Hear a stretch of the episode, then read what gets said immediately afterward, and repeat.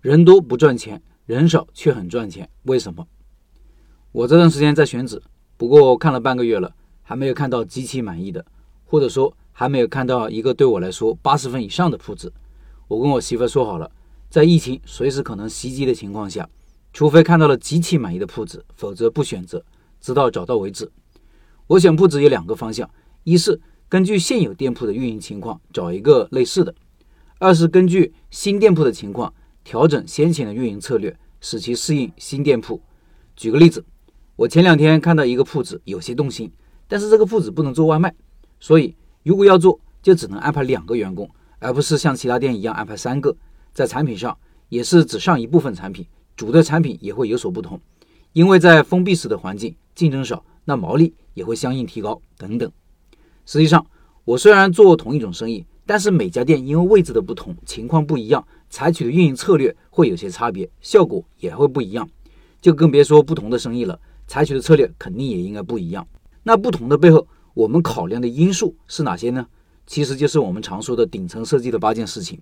八件事情就是底层的不变的东西，万变不离其宗的东西。社群里或者我的书里都有详细的讲解。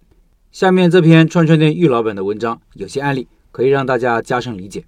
他说：“外行看热闹，内行看门道。”这话当真不假。有些店看起来生意好，但是并不一定赚钱。在我开店之前，我发现我们这里一条核心商业街有一家火锅店，生意很好，每次路过的时候都在排队。但是奇怪的是，这个店两三个月之后便关门了。当时我还在纳闷，这么赚钱怎么就关门了呢？现在知道原因了，因为那里核心商业街租金成本非常高，至少十来万，再加上人工水电，整个运营成本是极高的。当不满足一定的翻台率，就赚不了钱，不能赚钱就很难坚持，因为开支太大。有些店看起来生意差，但是活得很好。比如之前我不太理解的有些药店或者眼镜店，一天也没看到啥人，但是人家开了很多年。这就跟一个店的成本利润结构有关了。像眼镜店和药店，人工成本极低，基本上一个人就可以搞定，而且水电费也便宜，但他们的毛利水平很高，所以能活得很好。再说说我们这里一家烤肉店，每次路过你都会看到店里面坐得满满的，但是老板告诉我并不是很赚钱。因为他这个是自助的，而且翻摊很慢，基本上要一个半到两个小时一桌才能吃完。人多的话，吃得更久。一家店能不能盈利，是客单价、翻台率、毛利率、租金、人工等多维度综合平衡的结果。再说说我们店为什么选择做冷锅串串，主要就是因为这个商圈已经有几家火锅串串，也叫串串香。如果再开一家火锅串串，而且位置也没别人好，时间也没别人久，可以说没有任何竞争优势。但是做成冷锅串串就不一样了，因为没有锅底费。如果两个人想吃串串了，选择我们的话，性价比会很高，从而满足了不同的消费场景。为什么要说这些呢？因为只有理解了不同的成本利润结构和模式，我们才能做到因地制宜。